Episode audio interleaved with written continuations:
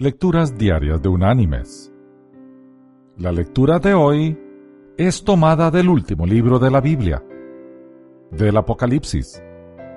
Allí en el capítulo 2 vamos a leer el versículo 3, que dice, Has sufrido, has sido perseverante, has trabajado arduamente por amor de mi nombre, y no has desmayado.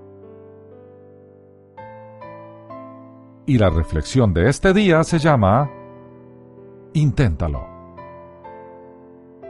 Franklin D. Roosevelt acostumbraba a decir, es normal elegir un método y probarlo.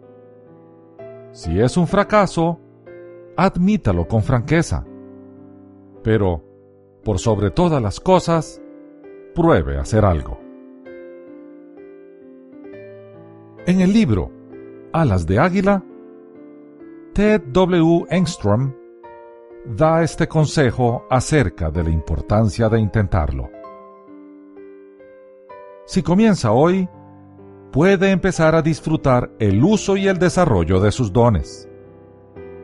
Para un comienzo, usted deseará arriesgar algo pequeño, como un dedo del pie en lugar del cuello.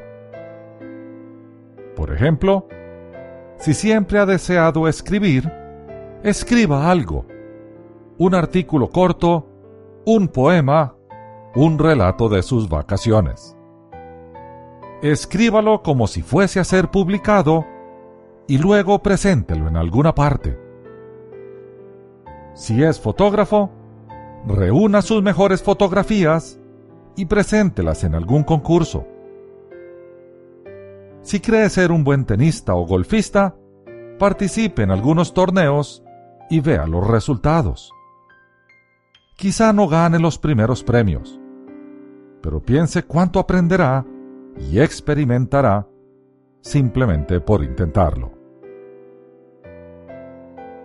El primer paso en intentarlo podrá ser un curso que tome en un colegio local, lecciones privadas, o conduciendo sus propios sencillos experimentos.